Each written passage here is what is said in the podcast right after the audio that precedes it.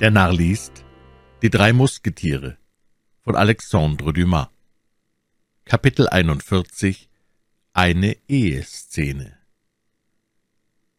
Wie es Athos vorhersah, kam der Kardinal alsbald herab. Er öffnete die Tür des Zimmers, worin sich die Musketiere befanden, und traf Porthos und Aramis in einem sehr lebhaften Würfelspiel begriffen.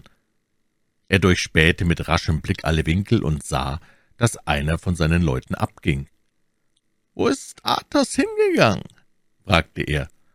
»Monseigneur«, entgegnete Porthos, »ist als Kundschafter fortgeritten, infolge einer Äußerung unseres Wirtes, aus der hervorging, dass der Weg nicht sicher sei.« »Und was habt ihr getan, Herr Porthos?« »Ich habe Aramis fünf Pistolen abgewonnen.« »Und könnt ihr jetzt mit mir zurückreiten?« »Wir sind zu Befehl, Eurer Eminenz.« »Also zu Pferde, meine Herren, denn es ist spät.« Der Stallmeister stand am Tor und hielt das Pferd des Kardinals beim Zaum. Eine Gruppe von zwei Menschen und drei Pferden zeigte sich in der Dunkelheit. Das waren die zwei Männer, die Milady nach dem Fort de la Pente zu geleiten und ihre Einschiffung zu besorgen hatten. Athos war etwa hundert Schritte weit im gleichen Tempo fortgeritten, doch als er aus dem Gesicht war, lenkte er sein Pferd nach der rechten Seite, machte einen Umweg und kehrte auf etwa zwanzig Schritte in das Gehölz zurück, um das Vorüberziehen der kleinen Truppe zu belauschen. Als er die verbrämten Hüte seiner Freunde und die goldenen Fransen des Kardinals erkannte, wartete er so lange, bis die Reiter um die Straßenecke bogen, und kaum hatte er sie aus den Augen verloren, sprengte er im Galopp zurück nach der Schenke, die ihm ohne Schwierigkeit geöffnet wurde. Der Wirt erkannte ihn wieder.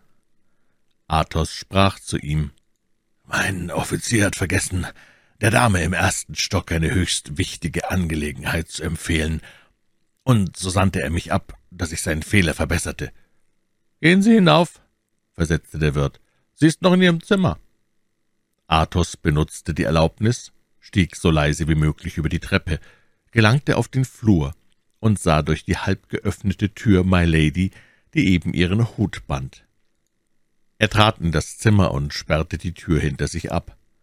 Athos blieb an der Tür stehen, in seinen Mantel gehüllt und den Hut tief in die Augen gedrückt. Als Milady diese stumme, regungslose, einer Statue ähnliche Gestalt sah, bekam sie Angst und rief, »Wer seid ihr? Was wollt ihr hier?« Er ließ den Mantel fallen, rückte den Hut empor und trat vor My Lady. »Erkennt ihr mich nicht, Madame?« sprach er. My Lady trat einen Schritt zurück, wie vor dem Anblick einer Schlange. »Nun«, rief Athos, »ich sehe, dass ihr mich erkennt.« »Graf de la Fère«, murmelte My Lady erbleichend und trat immer mehr zurück, bis sie von der Wand verhindert wurde. »Ja, My Lady«, antwortete Athos, »der Graf de la Fère in Person, der eben deshalb von der anderen Welt zurückgekehrt ist, um die Freude zu haben, euch zu sehen. Setzen wir uns und sprechen wir, wie der Herr Kardinal sagt.« My Lady ward von einem unsäglichen Schrecken bewältigt und setzte sich, ohne ein Wort zu reden. »Ihr seid ein Dämon auf die Erde gesendet«, sprach Athos. »Eure Macht ist groß, das weiß ich. Doch wisset ihr auch, dass die Menschen mit Gottes Beistand oft die furchtbarsten Dämonen überwunden haben. Ihr ließet euch schon einmal auf meinem Wege betreten. Ich glaubte euch niedergeschmettert zu haben, aber wenn mich nicht alles täuscht, so hat euch die Hölle wieder ausgeworfen.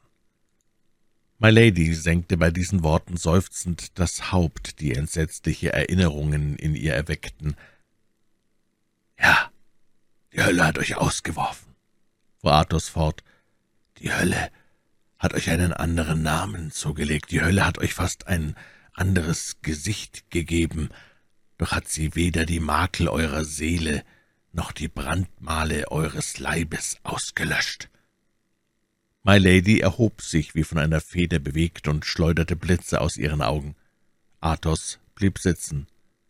»Ihr habt mich für tot gehalten, nicht wahr?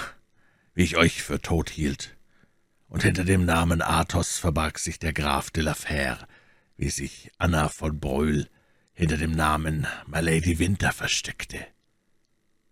Habt ihr euch so genannt, als euer ehrsamer Bruder unser eheliches Band knüpfte?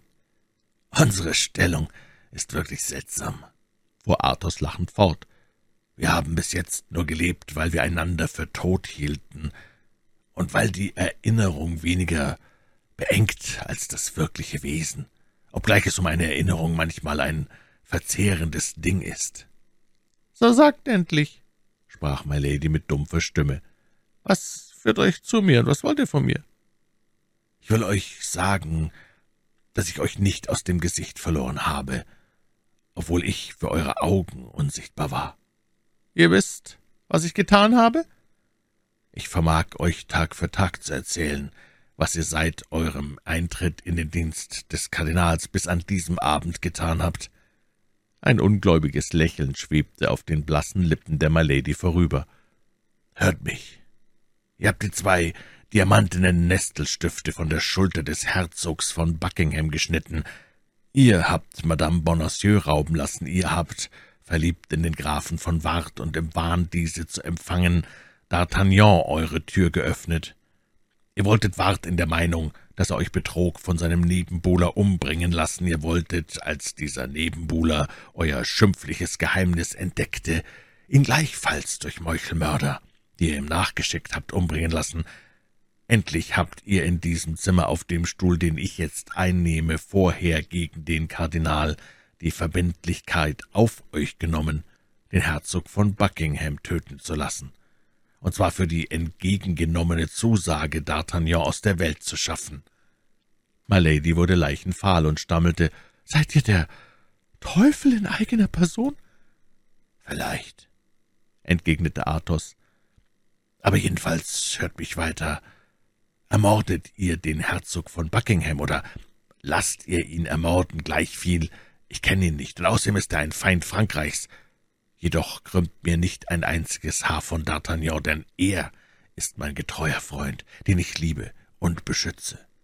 Oder ich schwöre es euch bei meinem Vaters Haupt, das Verbrechen, das ihr zu begehen sucht oder begangen habt, wird euer letztes sein. Herr D'Artagnan hat mich grausam beleidigt, rief Milady mit dumpfer Stimme. Herr D'Artagnan muss sterben. In der Tat. Ist es denn möglich, euch zu beleidigen, Madame? Entgegnete Athos lachend. Er hat euch beleidigt und soll sterben. Er muss sterben, wiederholte Milady. Er zuerst, und dann Sie. Athos war gleichsam von einem Schwindel erfasst. Der Anblick dieses Geschöpfes, das nichts mehr mit dem Weibe gemein hatte, erweckte in ihm furchtbare Erinnerungen.